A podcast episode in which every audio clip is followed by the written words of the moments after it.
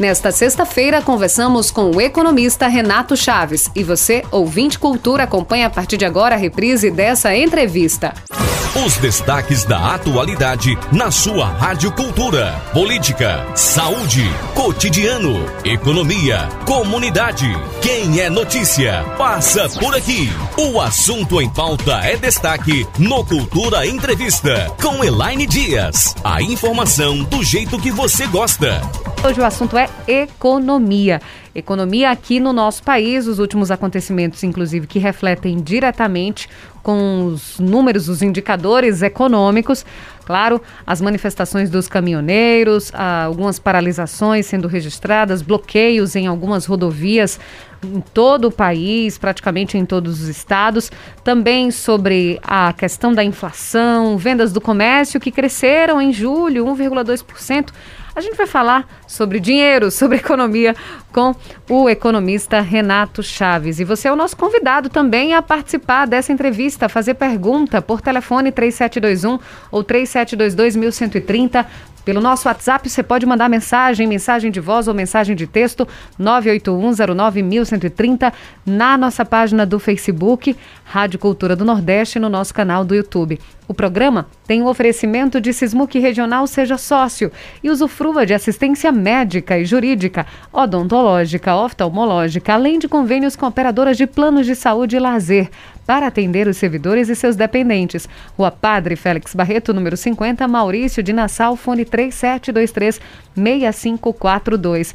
Tem Casa do Fogueteiro e Utilidades, nova linha de produtos com concentração de pureza, detergente, amaciante, desinfetante, sabão líquido para roupa, essência de cheiro, soda cáustica, bicarbonato de sódio e muito mais, além de utensílios domésticos. Casa do Fogueteiro e Utilidades, Rua da Conceição, no centro da cidade. O WhatsApp é o 981787512. Vida e Cor Enxovais, comemorando 40 anos repleta de novidades em enxovais de cama, mesa e banho. Escolha qualidade e conforto para você e sua família. Vida e Cor Enxovais, Avenida Gamenon Magalhães e Avenida Rui Limeira Rosal, no bairro Petrópolis. 3721-1865. Siga as nossas redes sociais. O Instagram é Vida e Cor Enxovais. Temos também Farmácia Oliveira. Sua saúde merece o melhor. Medicamentos de uso contínuo na compra de três caixas, a quarta sai inteiramente grátis. Consulte a lista. Farmácia Oliveira ligou, chegou 981062641, Avenida Gamenon Magalhães, número 1177, próximo à Promec. Renato Chaves, é sempre um prazer recebê-lo aqui nos nossos estúdios. Muito boa tarde, seja bem-vindo. Minha querida Laide Dias, boa tarde a você. Feliz aniversário. Muito obrigada. Para quem não está sabendo, esta mocinha está hoje completando aniversário. Boa tarde a todos e vamos que vamos. Muito obrigada. É, vamos começar falando então sobre essa questão dos caminhoneiros, manifestações, uma possível paralisação geral.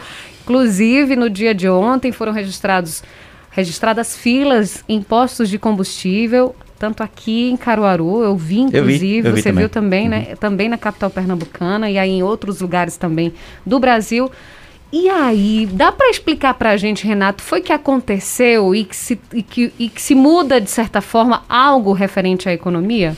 É, muda, muda bastante, né? Quem não, não lembra aí, quando anunciaram os primeiros fechamentos, dessa notícia bateu aqui no Brasil. Lá nos Estados Unidos, o pessoal estava correndo para comprar é, um monte de coisa para casa e a, a, notícia, a notícia piada que circulava é que faltou papel higiênico. O pessoal comprava papel higiênico como se fosse passar a vida toda cada dentro de casa.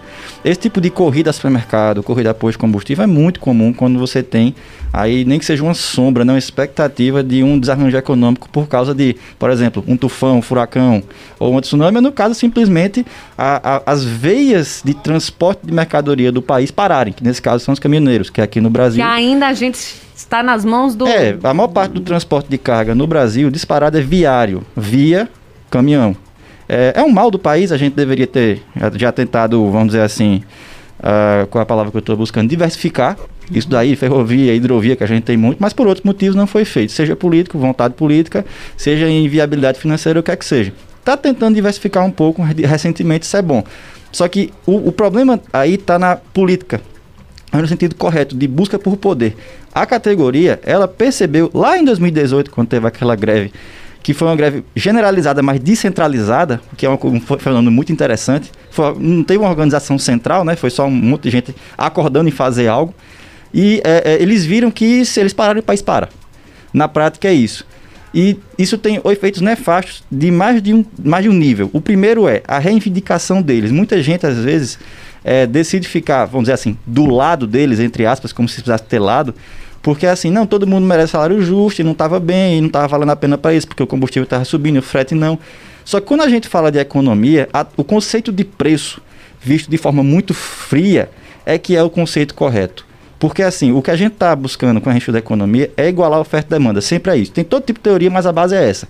Então, só para você ter uma ideia, Line, se eles conseguem tudo que estão reivindicando, segura meus custos, no caso do caminhoneiro, qual o custo dele? O combustível, para simplificar. Uhum. E aumenta e a, a minha manutenção receita. do caminhão. É, né? segura meus custos e aumenta a minha receita, e é isso que no fundo todo mundo quer, quem não quer ganhar mais e pagar menos em qualquer que seja a coisa.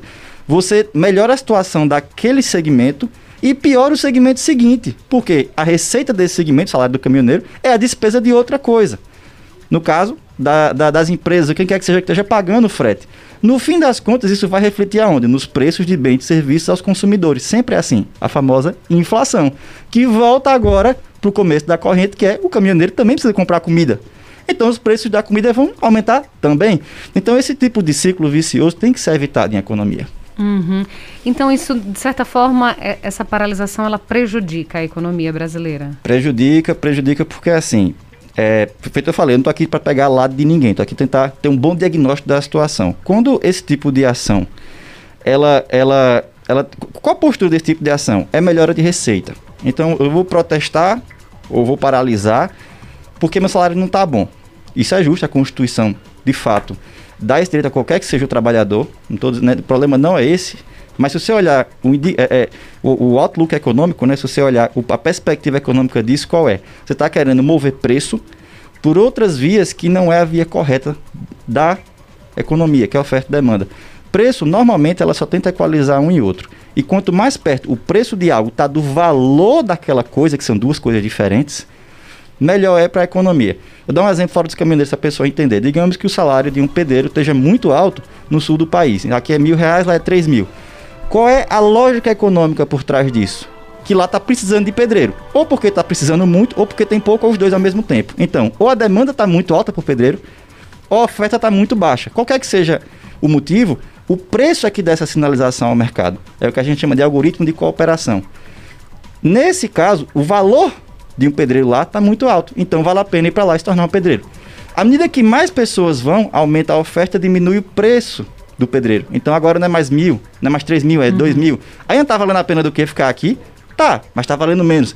É essa lógica que está por trás do preço. Quando você usa outro tipo de lógica para tentar mover preço, quem é mais velho um pouquinho lembra da hiperinflação do começo dos anos 90, passar caneta, os fiscais do Sarney para segurar preço na marra, que acontece? O famoso mercado negro. O que é o mercado negro? Bom, se o mercado de verdade não deixa os preços flutuarem de forma correta, então a gente não está refletindo no preço o valor das coisas. Então a gente não oferta. Por isso que a gente teria, por exemplo, as prateleiras vazias. A lógica é a mesma com os caminhoneiros. Esse é o problema. Se você tenta na marra modificar o preço de alguma coisa, vai estourar a corda em algum lugar. Então, Renato, também é, existiam alguns grupos de caminhoneiros que pediam né, a, a baixa do imposto estadual na gasolina, o ICMS. Isso, de certa forma, também é, provocou algo? Pronto, agora, per- perfeita políticos. pergunta, perfeita pergunta, Elaine. É o seguinte, agora entra as nuances, né? Eu falei da forma geral, oferta, demanda, Sim, preço e tal. sim. E agora tem as nuances. Como é que se forma preço? Para a gente direto para a sua pergunta, o preço do combustível tem no site da Petrobras o que é a realização da Petrobras, o que é que é a margem dos postos, o que é que é CMS, o que é que é piscofins, quanto que é vendido de fato o combustível na refinaria para as distribuidoras e quanto que de fato chega no, no, no bico, né, para a gente pagar. E a gente sabe que em média 32% do preço final do imposto, o preço final do combustível na bomba é só ICMS, isso é a média. Tem lugar que é mais, tem lugar que é um pouquinho menos. ICMS é um Aqui em é Pernambuco parece que é 27. né? eu não me lembro agora de É cabeça, 27 você ou me pegou. 28. É muito número, né? Mas é muito alto, é muito alto. Por quê? Porque o Estado precisa dessa arrecadação. Os estados brasileiros estavam em péssimas condições fiscais, né? ou seja, péssimas condições de arrecadação até o Covid. Quando aconteceu o Covid, que houve repasse para todo mundo, foi auxílio emergencial para a população, foi Pronamp e outros programas para as empresas e foi repasse do governo federal para os estados. Isso sanitizou os estados, deixou eles com as contas mais em dia. Qual o custo disso? Você concentra a dívida na União, na, na esfera federal. É, esse é o problema que a gente tem hoje do ponto de vista macro, é esse, uma dívida interna explodindo por causa da situação que a gente passou. Tudo bem, em certo ponto foi necessário para poder né, quebrar tudo tal. É, não, é, não é essa a questão, a questão é ICMS. Então, quando você tem um estado muito grande, quando eu digo estado, quer dizer estado mesmo, Pernambuco, São Paulo, quer que seja, você precisa de arrecadação para manter a máquina. Então, havia é imposto, dos quais o ICMS é o principal. Aí o que, que acontece? O preço do combustível, ele varia de acordo com duas coisas. O preço internacional do petróleo, tá certo? Que é o tal do Brent, o barril Brent, que é a referência para Petrobras, e a cotação do dólar. Só para você ter uma ideia, tá em torno de 70 e poucos dólares, tá girando em torno de 70 e poucos dólares nos últimos mês e meio, o preço internacional do barril. Em 2008, sabe quanto é que tava? Quanto é que bateu? Depois da crise, aquela crise de 2008, 140, o dobro. Você se lembra do, do combustível a, sei lá, 7 reais naquela época? Não. Por quê? Porque naquela época o dólar estava abaixo de 2 reais e agora está 5,30, 5,40, 5 reais. Ô Renato, mas a política de preços da Petrobras ela mudou no, gover no governo Temer, né? Teve que mudar, por quê? O preço, tava, o preço do barril estava muito alto, aí aqui ia chegar muito alto, eles seguraram um pouco. É, é, é, a, a Petrobras teve que engolir o prejuízo. A política de preço, grosso modo, para não perder muito tempo, ela faz com que a Petrobras possa. Mas eu acho que é importante também trazer é, esse detalhe, né? Para que sim, o ouvinte sim. Eu ia chegar entender, nele, eu ia chegar né, nele logo depois. Uhum, a, a, a, forma de precificação aqui dentro Antes era muito controlado pelo governo, porque o governo principal acionista a Petrobras e manda lá dentro. Quando mudou a política de, de, precificação da Petrobras, a gente faz o seguinte: o preço do barril muda todo dia, mas a gente não pode ficar mudando o preço na bomba todo santo dia. O que, é que a gente faz? A gente pega, grosso modo, uma espécie de média de um período, vamos dizer 15 dias, ou 20 dias, ou 25 dias, pega uma média desse período e reajusta dessa forma. É mais ou menos isso que é feito.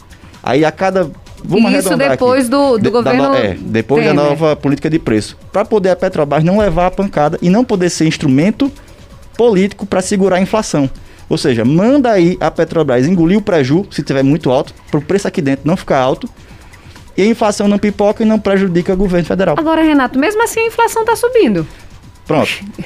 É, é, deixa eu terminar só a questão do combustível, Sim. porque já linka com isso daí da inflação. Aí qual é o problema? Inflação, o que é que é? Subida generalizada de preços.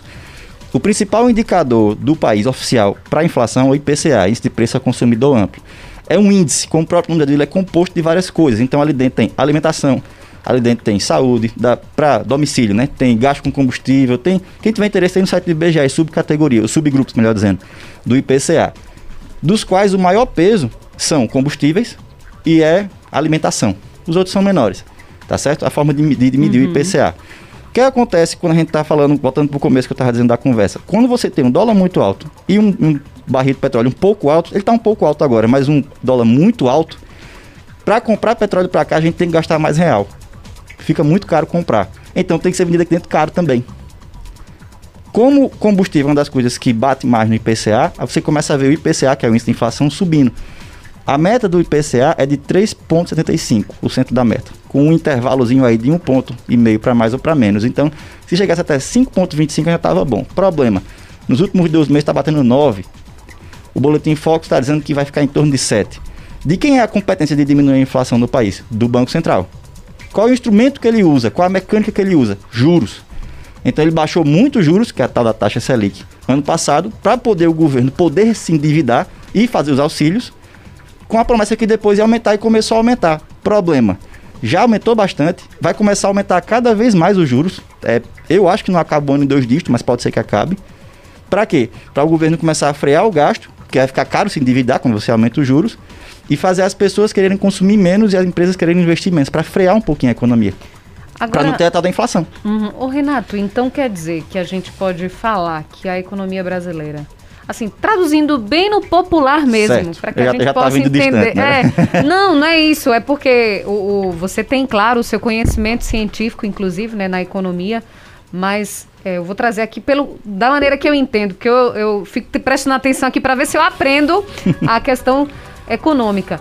Mas, e também me colocando no lugar do ouvinte, né? Que, que às vezes precisa saber. Uhum. A gente pode dizer, então, que a pandemia, os auxílios que foram é, dados pelo governo federal, eles influenciaram diretamente, então, no valor do dólar e também, consequentemente, no aumento do valor da gasolina? É isso? Perfeito.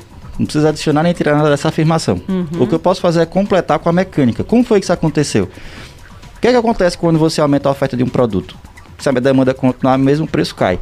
Que, é, que, é que aconteceu com o auxílio emergencial, PRONAMP, todo, esses, todo esse endividamento e, o repasse para os estados também, todo esse endividamento do governo federal, via endividamento, ele inundou o mercado de reais às custas de endividamento. Então ele próprio se endividou. Você tem dois fatores negativos para o câmbio aí. Tem muito mais real flutuando. E aqui no Brasil, quando as pessoas têm dinheiro, elas têm uma tendência muito grande a consumir, diferentemente dos Estados Unidos, que teve algo parecido, lá chamaram de stimulus checks, que era mais ou menos a mesma coisa. A turma recebia dinheiro para ficar em casa. Uma boa parte delas poupou esse dinheiro, não chegou a gastar, o que é até uma preocupação por lá, que eles querem que as pessoas gastem mais. Aqui não, cai na conta, gasta, é uma característica do, do Brasil.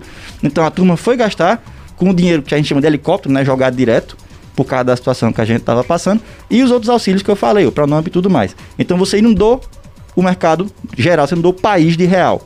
Por outro lado, você tem agora um governo que já não estava muito bem das pernas, estava com um probleminha fiscal, agora está com um problemão. Essas duas coisas fazem o valor do real cair no mercado internacional. Ele se depreciar, que foi o que a gente viu. No começo de 2019, não, no começo de 2020, antes de chegar a pandemia por aqui, o dólar estava a 4 reais. E a gente estava achando ruim, estava alto. Já e de fato estava é. ruim. Mas agora com o dólar 5 e tanto, e essa situação que a gente está passando é que está doendo mais, o calo, o calo apertou bastante. Por quê? O que, é que significa na vida do cidadão comum? Mesmo você ganhando a mesma coisa que você ganhava antes em real, você agora está internacionalmente mais pobre. É isso que a cotação do dólar faz com a gente. Por quê? Porque ele corrói o poder de compra do real aqui dentro. O pãozinho que você compra na padaria é feito de trigo. Trigo é o que a gente chama de uma commodity e o preço da commodity é dólar. Então, se o preço da commodity continuar o mesmo, mas o real depreciar, a gente precisa de mais real para comprar a mesma quantidade de trigo. Portanto, o preço aqui dentro sobe. Nós somos uma economia muito vulnerável a câmbio nesse sentido. Só não é pior porque por um lado a gente, é, a gente é vulnerável, que é essa parte do consumo, por outro, que é o agronegócio, a gente é muito bom para a gente, fica barato vir aqui comprar. Quando o dólar está depreciado, a gente exporta mais, o que ajuda a contrabalancear uma coisa com a outra, mais ou menos. Foi o que salvou o Brasil nessa época. É, esse, é, as commodities estavam com preço não muito alto, estava um pouquinho alto, só que com dólar muito depreciado valia a pena comprar. O problema é que ficou tão depreciado o real nessa situação, veja como são as coisas, que, por exemplo, carne, por que carne ficou tão mais caro? O mercado interno ficou sem carne, barato vem comprar, a turma vinha, limpava o mercado interno, levava para fora. Beleza, o que aconteceu com o preço aqui dentro? Quando tem menos oferta, o preço sobe. Subia duas vezes, porque está depreciado e porque agora tem menos oferta. É difícil balancear a economia por causa disso. Buscar o tal do equilíbrio. Essa, essa é a palavra-chave no estudo da economia. Como é que você equilibra as coisas? Quando você usa as forças corretas, você está querendo dizer. Hoje o problema é, mesmo o Banco Central aumentando os juros, ele não está conseguindo trazer o câmbio para baixo. Porque o que está trazendo o câmbio para cima não é os juros que a gente paga nos nossos títulos de dívida, mas sim a preocupação externa que em como é que saber que o governo vai se virar com essa bomba relógio, que é os precatórios, por exemplo, que é de fato executar um orçamento sem um déficit muito grande. E é isso que eu estou tentando ver ano que vem. Renato, e aí, Paulo Guedes, é, como é, qual a sua avaliação, inclusive, né, da, da situação dele atual, né, inclusive, a gente sabe também que a questão política, a postura do presidente, falas, enfim, isso tudo influencia também no mercado financeiro, né? Olha, Bolsonaro calado é poeta, eu não vou mentir, o cara tem uma boca muito grande, mas é o jeito dele, eu vou fazer o quê? Lula também tem o jeito dele independentemente da, da, vamos dizer assim, da questão muito eleitoreira. Isso atrapalha, né? Isso demais, atrapalha demais, demais. Veja, é, uma coisa é a questão política, outra coisa é a questão eleitoreira. Eu vou deixar a eleitoreira de lado, vou tentar separar aqui, me ajude. A questão política é o seguinte: tem que ter condições de governar no sentido correto. O que, que é governar no sentido correto? Finalizar a obra, aprovar o que precisa ser aprovado, com pouca instabilidade. O que é essa palavra, instabilidade? Incerteza. É por isso que diz que o mercado, essa entidade abstrata chamada mercado, é amoral, porque ela é muito pragmática. Ela quer saber o seguinte: bom, se o executivo domar, por assim dizer, o legislativo, ele passa o que ele quiser. E o mercado pode ver isso com bons olhos, porque aí fica mais fácil de passar qualquer que seja reforma tributária, o que é que seja, que facilita a vida da economia. Só que isso tem os perigos que a gente já viu antigamente para o legislativo, questão judicial, prisão, não é comigo. Mas assim, Falando do Guedes, eu tenho um alinhamento parecido com o dele, é natural. Uhum. Ele fez doutorado em Chicago, é onde eu almejaria algum dia fazer um doutorado. Tem uma postura mais liberal, mas a, a, A, a, a visão dele é, vamos tentar deixar o Estado um pouquinho menor. Ou pelo menos impedir ele de crescer tão rápido. É, essa era a ideia do teto dos gastos quando passou. É dizer que só subia com relação à inflação os gastos autônomos, porque a maior parte do orçamento do governo é engessado, tem que gastar e pronto. Só que quando o governo gasta desse jeito, ele primeiro é ineficiente, isso é tácito, público e notório, tá certo? Segundo, gera muita corrupção, porque você concentra muito recurso na esfera federal, aí vai o Estado lá com o pires na mão, como ele próprio diz, pedir é, repasse de verba para poder fazer as coisas. E quando não é por pires na mão, é por via ICMS, então tome ICMS para cima. E você causa ineficiência locativa na economia, que por sua vez dá a tal da estabilidade que eu falei. Isso sem falar na imprevisibilidade jurídica. Então, as regras do jogo jurídico aqui no Brasil não são claras. Vou lhe dar um exemplo. Aquela Crocs, já lembra da Crocs? Sim. Diga uma coisa, sandália. ela é sandália ou ela é impermeável? Qual a cara... As duas coisas. Não, né? não, não. Você tem que dizer uma, para fim de imposto, porque dependendo do que ela for, pode inviabilizar até a produção dela aqui. Então, o manicômio fiscal tributário no país dá esse tipo de problema. Então, alguém quer fazer sapato em São Paulo e pode dizer: não, eu prefiro fazer lá na Zona Franca de Manaus, que não tem imposto, e, importa, e mandar lá para cá, com frete. É mais barato que fazer aqui. Por quê? Porque esse ICMS aqui é muito maior lá, eu sou isento. Esse tipo de problema tira a previsibilidade das coisas, aliado, como eu já falei, tudo que eu falei agora de juro alto, de é, governo muito endividado, e deixa a gente lento, in, não competitivo do ponto de vista econômico. Daí, daí essa visão mais liberal de, olha, vamos fazer poucas regras, vamos deixar as regras claras para que os agentes, dentro dessas regras, possam saber até onde eles podem correr, ter previsibilidade e segurança jurídica, que a gente não tem.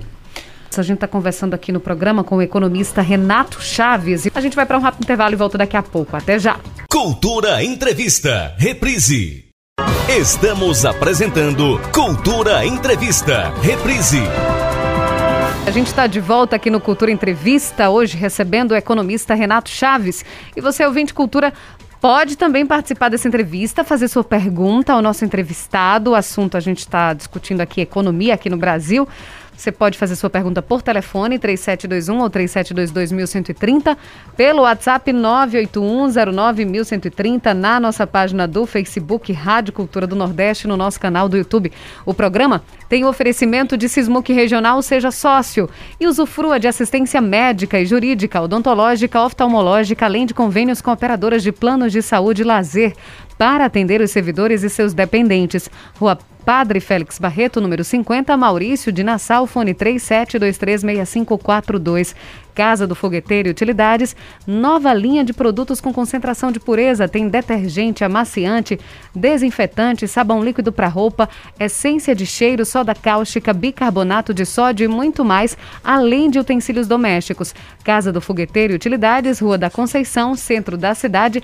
O WhatsApp é o 981787512. Temos também Vida e Cor Enxovais, comemorando 40 anos, repleta de novidades em enxovais de cama, mesa e banho. Escolha qualidade e conforto para você e sua família.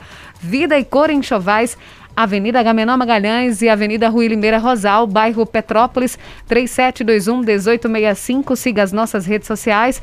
O Instagram é arroba Vida e Cor Enxovais. E Farmácia Oliveira, sua saúde merece o melhor. Medicamentos de uso contínuo na compra de três caixas. A quarta sai inteiramente grátis. Consulte agora a lista. Farmácia Oliveira ligou, chegou 981062641, Avenida Gamenon Magalhães, 1177, próximo a Promec. Tem ouvinte na linha? Alô, boa tarde. Boa tarde, Elane Dia, e boa tarde, o grande economista. Índia Gagiane, tudo bem? Tudo bem, graças a Deus. Eu parei o carro agora, saí do posto de gasolina, vocês falaram, o economista falando em gasolina. Eu vou dar um exemplo aqui rapidamente, para poder fazer a pergunta a ele. Abaixei agora, meu economista, 214 reais. Sabe quanto de imposto federal? R$ 28,79. R$ 28,79. Do Estado, Estado de Pernambuco, R$ 62,07 mais de 50% do que o governo federal. Aí o pessoal vão falar, não, mas porque o Estado precisa desse, desse imposto para investir. Concordo. Por que não faz igual o governo federal? O mesmo, o mesmo valor, R$ 28,00 e poucos centavos. É 50% a mais que nós pagamos. E se o governo do Estado investisse 100% nesse dinheiro da educação, na saúde, em hospitais, em segurança, em tudo, aí nós, sociedade brasileira e pernambucana, ficava de alegre. Mas dinheiro não é investido 100%, não é investido de jeito nenhum. Mas, meu economista, a minha pergunta é, é, é o seguinte ao senhor. Energia vai gerar inflação. Depois eu digo, gera ou não gera? Lá, lá atrás, o governo passado, da esquerda, para ser bem claro, e sem papa na língua, o governo da esquerda deixou de investir em hidrelétricas para investir nos outros países, como, como aeroporto, é, porto, estrada, túnel, uma base da Petrobras, lá do meu parente indígena, Evo Morales, e por aí vai fora. Deixou de investir aqui, hidrelétrica, aqui no Brasil. Hoje nós vamos pagar muito bem caro o, o aumento de energia. Isso gera inflação. E outra, lá na, na Raposa do Serra do Sol, ali houve uma, uma, desculpa a expressão sociedade, houve um roubo do cabo que estava colocando primeira colher de cimento até a alta autoridade. ONGs, meus povos indígenas, governo federal, estadual, o diabo quatro. Aí eu pergunto ao senhor, meu economista, isso gera inflação, falta de... É, essa, essa, ele, eita, agora que eu gaguejei. Fiquei tão nervoso que eu gaguejei. O senhor sabe responder. Uma boa tarde e um bom trabalho. Boa tarde, Índio. Um abraço para você. Oi, tudo bom? É... essa, essa sua leitura foi muito bom. Eu queria só abrir um parênteses para a gente saber quanto está pagando de imposto, precisa pedir o cupom fiscal e naquela letrinha miúda procurar onde é que está o que aproximadamente, né? Nos Estados Unidos, se você for comprar qualquer coisa na boca de um caixa, o negócio custa 10 dólares, aí você chega lá com uma notinha de 10 dólares no, no, no boca do caixa, entrega o produto, pega os 10 dólares, o cara faz, não, é mais do que 10. Não, mas na, na, na prateleira tinha 10. Não, mas tem um tax, que é o imposto. É pago na, na boca do caixa, você sabe quanto. Que varia por estado, 5%, 3%, 7%. Eles têm essa cultura lá. Aqui, como tudo é embutido no preço, a gente sempre só vê o preço final, a gente fica desensibilizado em saber quanto está pagando de imposto no que quer que seja. Imposto tem um lado positivo. Aliás, tem mais de um, mas tem um especificamente. Ele pode ser usado como um incentivo negativo. Traduzindo, ele funciona para desestimular o consumo de alguma coisa. Isso é usado muito em, por exemplo, é, cigarro. A, carteira de cigarro, mas se não me engano, ela, ela é mais de 50% só de imposto, que é para poder desestimular, ficar caro desestimular o consumo. Tudo bem, um tipo desse ajuste. Só que imposto, na realidade, é usado para financiar governo. Então, sempre que você ouvir algum governante, em época eleitoral ou não, dizendo que vai fazer, vai fazer, vai fazer, se pergunte de onde é que vem o dinheiro para isso. Sabe por quê? Porque dinheiro pode até dar em árvore, mas valor não. É essa distinção que muita gente não entende. Então, quando a gente tem preços perto de fato do valor correto das coisas, a economia anda com mais fluidez. Por quê? Porque aí, se o preço está variando, é por causa da oferta e demanda. E esse tipo de variação é justo. Então, se eu, se eu sou uma pessoa que fiz faculdade, alguma coisa assim, e agora estou mais especializado, eu posso procurar ganhar mais. Por quê? Minha produtividade aumentou. Esse tipo de aumento de preço, seja de salário, seja de produção, é justo, porque vem de aumento de produtividade. Mas quando o aumento é generalizado, que é o que a gente está vendo agora, por causa de câmbio, por causa de auxílio para todo lado, para a empresa e para a gente, fica a gente a ver navios por causa da situação que a gente está passando agora. Nós temos outro ouvinte na linha. Boa tarde. Boas tardes. Tudo bem, Marcos? Só o da pipoca. É o seguinte. Primeiramente, Elaine, meus parabéns pelo teu aniversário. Muito obrigada, Marcos. E muito, muito, muitos anos de vida. Você sendo essa pessoa simpática que você é. Obrigada, muito obrigada. Olha, camarada, é o seguinte. Se fala muito no, no aumento do combustível e imposto. Eu acho isso uma, uma ignorância, uma estupidez, uma burrice sem tamanho. Pelo seguinte, porque onde se cobra mais, mais caro o imposto é no cigarro e na bebida alcoólica. E a gente não percebe, eu mesmo, eu não fumo, eu não bebo, eu não sei de preço. Mas eu percebo, eu não vejo os pinguns, os bebum, nem a que fuma reclamando tanto de preço de cigarro e de bebida, quer dizer que ela não está subindo tanto feito combustível. Então isso prova que não é o imposto que faz a, a mercadoria subir tanto, é um outro problema. Mas a pergunta que eu quero fazer para ti é a seguinte, o último governo, o último governo militar, você, acho que você, você não conheceu, foi Figueiredo, General Figueiredo. A infração em Figueiredo, ela chegou num desmantelo tão grande no mundo que ficou insuportável. Então, o Figueiredo, sem condições, militares, sem condições de administrar, entregaram para os civis. Eles não entregaram porque quiseram, eles entregaram porque não tinha mais como administrar o país. Aí veio Sarney, metendo um plano em cima do outro, sem nenhum dar certo. Depois veio o Colo, Aí Collor foi preciso fazer o quê? Foi preciso roubar, assaltar o brasileiro, tomou o dinheiro do brasileiro, porque não tem outra alternativa. Infelizmente foi a única que ele encontrou, porque as coisas aumentavam, todos os dias aumentava as coisas, a, a, o preço das coisas. Ele foi preciso tomar o dinheiro do povo, e isso é herança do, dos militares. Aí vem Fernando Henrique Cardoso, com, com o plano real, já iniciado por Collor, aí brecou a inflação. Fernando Henrique brecou a inflação. Aí entrega a Lula a inflação brecada.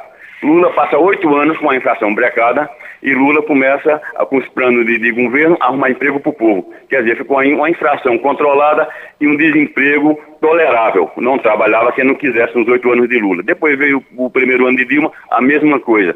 No segundo ano de Dilma, foi começar a desestabilizar ela para dar o golpe e derrubaram ela, mas assim a, a inflação não estava feita está hoje. Aí eu te pergunto, a inflação que, da maneira que está hoje, porque o combustível na, na, na Argentina não está desse jeito de louco, a pessoa está saindo do Brasil para baixar na Argentina. Quer dizer, então essa inflação ela é louca. Isso não é uma coisa de má administração, de governo. O PT, Fernando Henrique, junto com o PT, não provou isso, que governo bem, bem organizado, o governo inteligente, ele não consegue brecar a inflação. Um abraço. Um abraço, Marcos. Ei, Marcos, tudo bom? Pô, ótima pergunta. O problema é que eu vou precisar de bastante tempo para resolver isso aí que você abarcou 30 anos de história do Brasil econômica numa perguntinha só. Vou tentar resumir. A questão da administração federal, quando começaram a dizer na época, logo começaram a fechar tudo, né? Não, auxílio emergencial, tudo. Eu disse, olha, isso aí não, não, não precisa ser nenhum grande economista para perceber que isso vai dar inflação depois. Todos meus colegas aqui me estavam dizendo isso, gente com doutorado, quer que seja, dizendo, olha, a gente passa por isso agora, inclusive todo mundo unânime dizendo que era preciso, por causa da situação que a gente estava passando. Tudo bem. Mas tá vindo na conta do cartão de crédito agora. Isso é a primeira parte. Segunda, o que é que Fernando Henrique fez para brecar a inflação? Que ele falou assim, não, ele veio e brecou. Ele puxou o freio de mão e a inflação acabou? Foi assim tão fácil? Então por que não fizeram antes? Porque o diagnóstico na época da equipe econômica do Fernando Henrique foi correto. A inflação é o que a gente chama de um fenômeno eminentemente monetário. Para tentar sair um pouquinho da economês, o que ele fez foi o seguinte: vamos tentar primeiro fazer uma transição para uma moeda que tenha que seja acreditada pela população. Você lembra que antes do real existia a unidade real de valor, a URV. Uhum. E no começo, quando ela foi anunciada, o mercado apostou contra ela, porque achou que não tinha futuro. Ela, ela não foi criada por decreto, ela não foi imposta. Ela apareceu, grosso modo, ela quase brotou e a turma começou a fazer a adoção dela.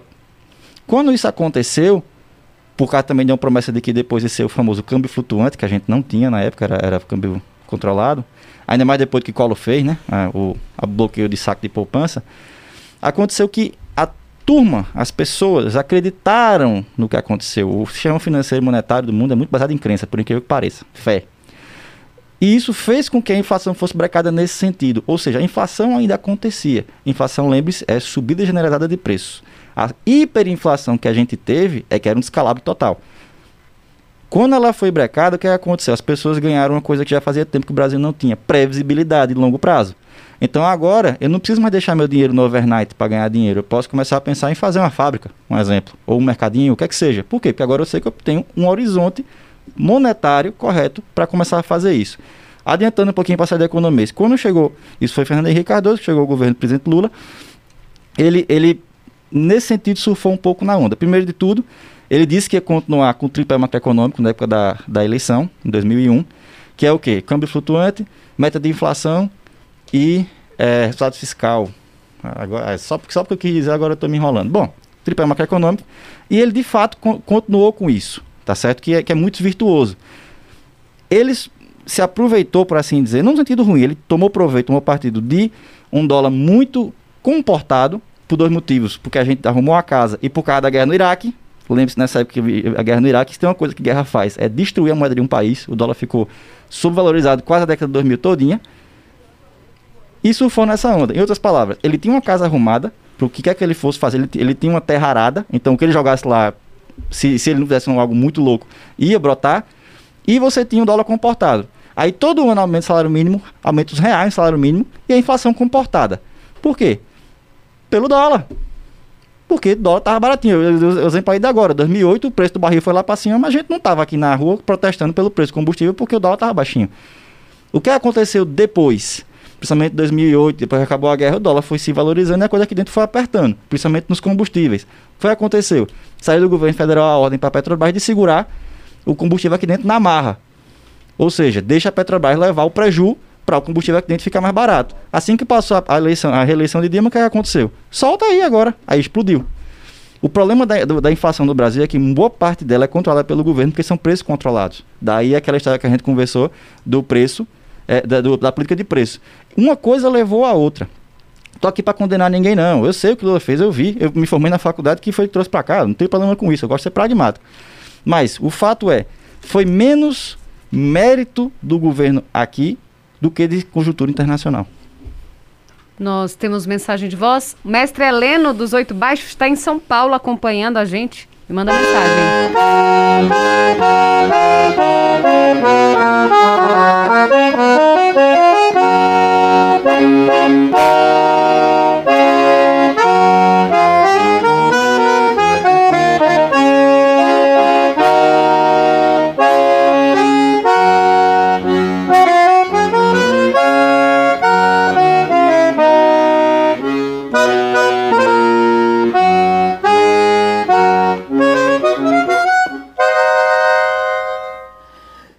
Parabéns é para minha grande amiga Elaine Dias.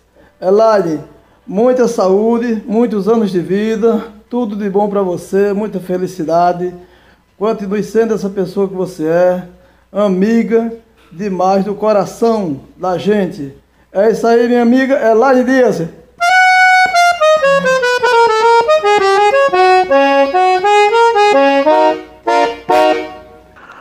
Boa tarde, Elaine Dias. Boa tarde a todos vocês da Rádio Cultura aí. Um abraço. Estou ligado no programa aqui, o programa é muito bom. E o Marcos da Pipoca, né? Falou muito bem, falou tudo, viu? Beleza, Elaine? Um abraço, parabéns. Mandei um parabéns aí pra você, tá bom? Deus abençoe, tô ligadinho. Diretamente de Guarulhos, São Paulo, né?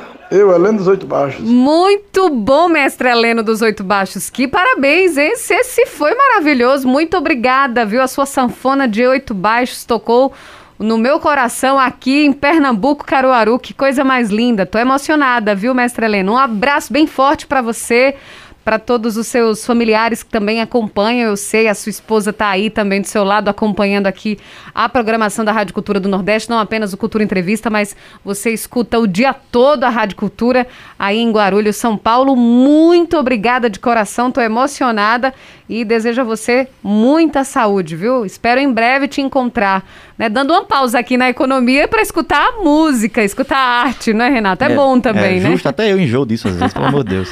então vamos atender outro ouvinte que está na linha? Alô, você telefone, boa tarde.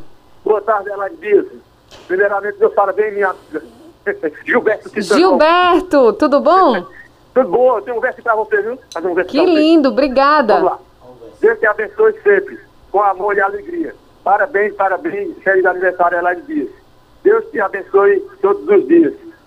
Sua Parabéns para você, aquele abraço de Gilberto de São João. Muito Jesus bom. É obrigada, Jesus obrigada. Jesus, Jesus é sua proteção, que cuide de sua vida.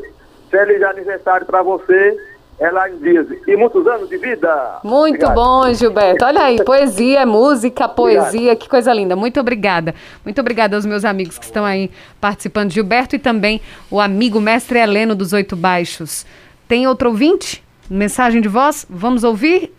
Boa tarde. É boa o tarde, Josenildo. Elaine, boa tarde, Sandro Rodrigues. Boa tarde para o doutor aí, né? O Renato Chaves. Mas, Elaine, eu primeiro quero lhe parabenizar. Muito obrigada, Josenildo. mais um aniversário. Que Papai do Céu te abençoe. Te cubra de muitas bênçãos, muita saúde, muita paz. E que, que multiplique seus dias de vida cada vez mais. Para que você esteja sempre com a gente aí no rádio, ok? e também deixar para você uma meditação. Se conta no livro de Salmos 23, ok? Certo. E parabenizar também aí o professor, né? Agora ele fala, fala, fala, é tanta coisa que eu não entendo quase nada, meu filho, simplesmente nada. Mas para quem entende, que Deus abençoe, Deus proteja a todos. Tenha uma boa tarde. Um abraço, Josenildo. Muito obrigada pela sua participação. Mas a economia é assim mesmo, né, Renato? Tem muitos nomes estranhos, né, que a gente precisa se familiarizar. E aqui você está aqui justamente explicando para os ouvintes. É, eu é só ter, ter, ter, paciência, escutar direitinho, que a gente vai aprendendo, viu, Josenildo? Estou aprendendo aqui também com o Renato. É, se, se você quiser levar algo do que eu estou falando, leve isso aqui. A economia é oferta e demanda e o que equaliza os dois é o preço. Grosso modo, é isso. Não tem mistério. Então, se o preço está subindo ou descendo, procure saber por que, que ele está subindo, ou do lado da oferta ou do lado da demanda. Tem outras variáveis? Óbvio que tem. É por isso que a ciência é uma, a economia é uma ciência humana, né? Tem um, um elemento muito grande de imprevisibilidade, mas os canais pelos quais as coisas funcionam são muito bem conhecidos hoje em dia. A questão é a intensidade de força. Tem muito paper por aí que sai é, é, que cuja novidade que esse, esse estudo traz, na realidade, não é uma força nova na economia, é só uma medição. Então, assim, por exemplo, se eu sei que aumentar a taxa de juros, a tal da taxa Selic que eu falei aqui, taxa de juros básica, tem no site do Banco Central, sai no jornal direto. Se eu sei que aumentar a taxa de juros reduz a inflação, se, se já é sabido, como é que funciona esse canal? Ah, é relativamente simples. Se o juro é muito alto, você, Elaine, se o juro do cartão subir, você consome mais ou menos? Consumo. Consome menos. Do... É. A teoria é essa. Uhum. Se está mais caro o crédito, está mais caro o crédito, eu não vou consumir mais. Então isso freia a inflação. Por quê? Porque freia a demanda, que é um dos lados da equação. Existem as principais forças, que essa aí, oferta, demanda e o preço no meio, e as subforças que você está tentando medir. A, a, a, os últimos Nobéis na economia têm saído para trabalhos que são agora estudando muito do comportamento humano dadas as situações. Como é que a gente consegue entender melhor o comportamento do homos econômicos? Esse palavrão quer dizer o seguinte: o comportamento do consumidor, da pessoa que está no mercado à procura de satisfazer suas necessidades e se torna, portanto, uma demanda. É isso que está a economia, o estudo, o estudo que a gente chama bleeding edge, né? o, o top da economia, esse tipo de coisa. Não é mais estudar juros, a gente já sabe como é que funciona.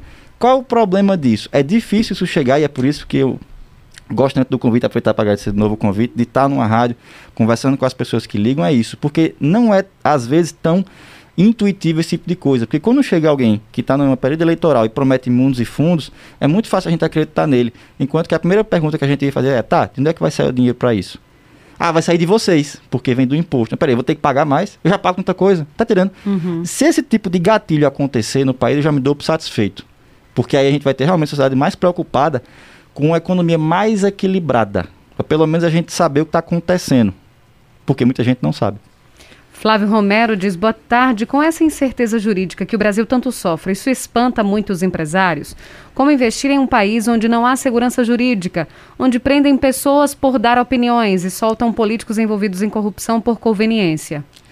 É, Veja, insegurança jurídica, já falei aqui antes, de fato não ajuda o ambiente econômico. O que ajuda, o que ajuda o ambiente de negócio, que a gente chama, ambiente econômico, como você quiser chamar, é a prioridade jurídica, é juros baixos, esse tipo de coisa. Que é que eu quero dizer com isso? Tradução.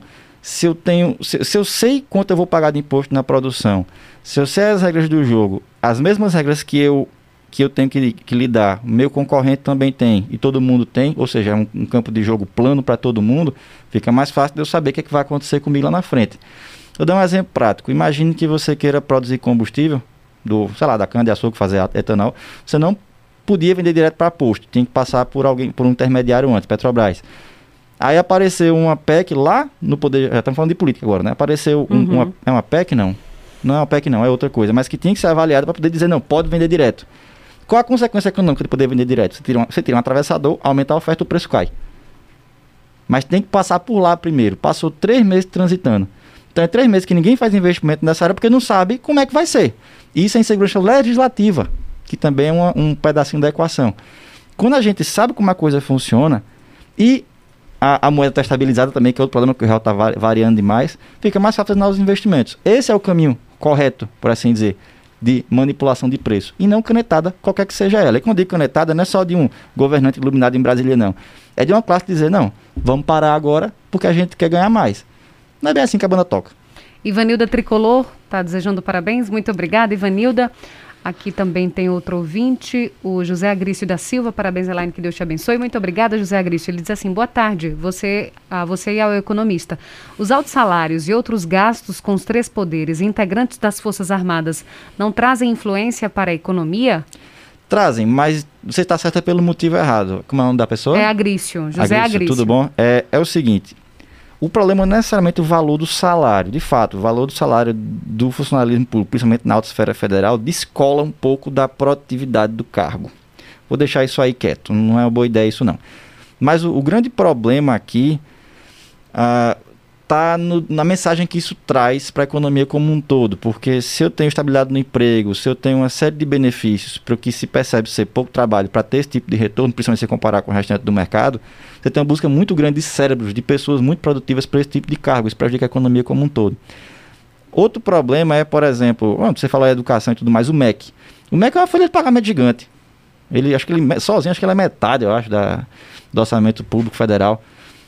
Por quê? Porque se decidiu se gastar com educação, que é muito diferente de se investir em educação. Que se gente quisesse investir em educação, a gente liberalizava tudo. Quem quiser abrir escola agora pode, deixa que o mercado escolhe, por assim dizer, ou as pessoas escolhem quem são as escolas boas e as ruins. Mas não. A gente deixa a coisa engessada, centralizada, com folha de pagamento lá em cima, e assim a gente bota um pé na frente do outro e acha que está correndo. Não, é bem diferente. A gente está engateando e olha lá, nessa situação aí. Repito, o problema do funcionamento no país, na realidade, é a sinalização que ele traz para o mercado, que não é boa. Cleibson, da Vila Padrinácio, parabéns, Elaine, muito obrigada. Ele diz assim: a verdade é que a economia no nosso país já vem quebrada desde o governo do PT. É inadmissível pagarmos mais impostos estaduais que federais. Infelizmente, esse governo estadual é um verdadeiro descaso. Na verdade, é um governo de rico, diz o Cleibson, da Vila Padrinácio. Veja, não está quebrado desde o PT, não. Está quebrado desde a redemocratização e antes disso, como outro índio acho que disse. Ele estava muito correto. Veja, a gente tem que entender aqui nesse país como que se faz a economia. Já é um fenômeno muito conhecido. Como eu disse, hoje em dia, prêmio Nobel não sai mais para quem descobriu que é a taxa de juros. Descobriu outras coisas.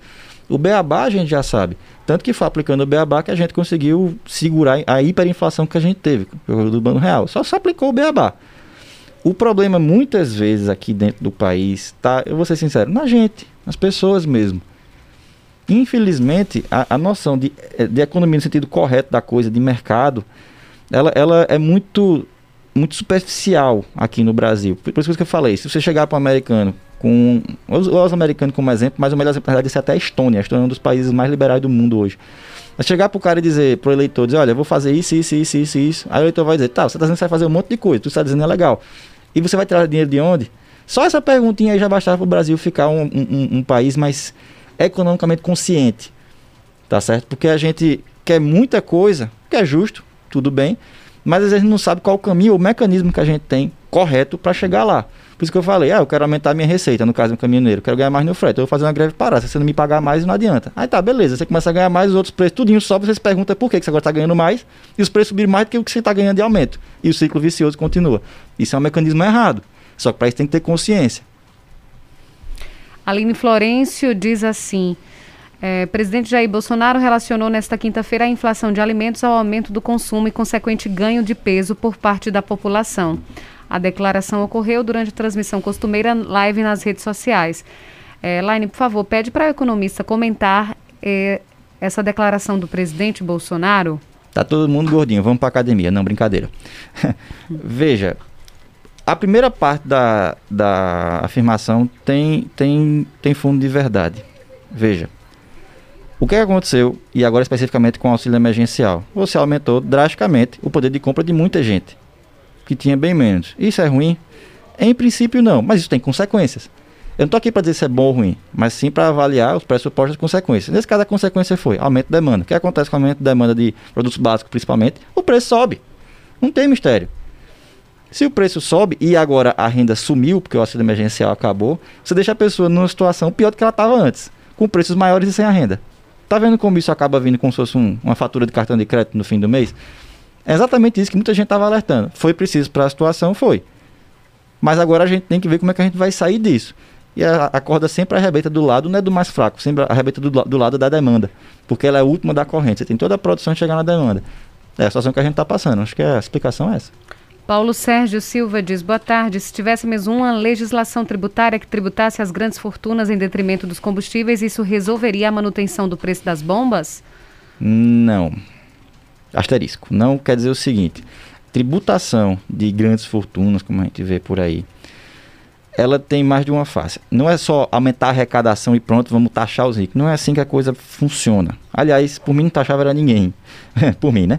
Mas quando você fala de taxação, você tem um, um, um, outro, um outro lado da moeda. Porque você lembra que eu disse no começo, falando de cigarro, que aumentar o imposto de algo também é desestimular que as pessoas busquem aquele produto ou aquele serviço, porque você deixa fazer isso mais caro. O que acontece quando você taxa por assim dizer, grandes fortunas, você taxa acúmulo de capital, você desestimula que haja esse tipo de comportamento. Isso é um perigo. Perigo muito grande, ainda mais no mundo hoje que mover capital de um lugar para outro é tão fácil. Então você acaba fazendo fuga de capital, aumenta o dólar, aumenta o preço aqui dentro. É problema do mesmo jeito. A solução, minha gente, não é aumentar imposto, é diminuir o governo. A solução é votar em gente que tenha vontade, pelo menos, de tentar diminuir a máquina pública de forma geral, não de aumentar a arrecadação de quem quer que seja. E mesmo que aumente, é paliativo, por causa da forma como, como funciona o orçamento federal, que vai sair aumentando é, vegetativamente, como a gente chama, automaticamente um monte de gasto. Sim. E lembre que gasto não é investimento. A gente tem que saber como está sendo o gasto, é um problema do Brasil, principalmente a educação.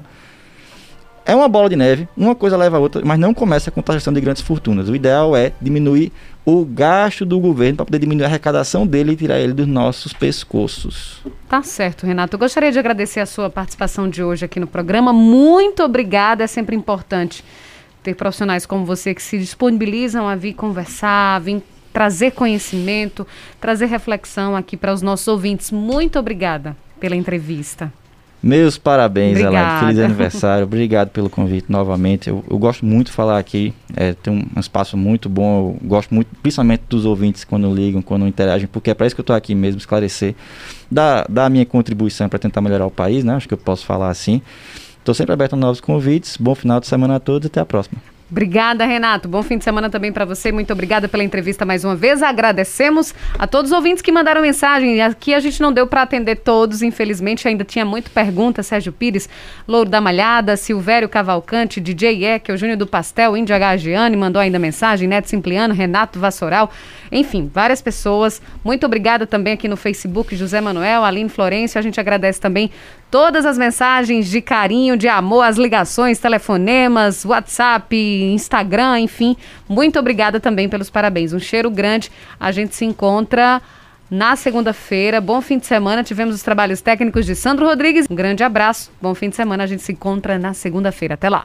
Você ouviu Cultura Entrevista com Elaine Dias.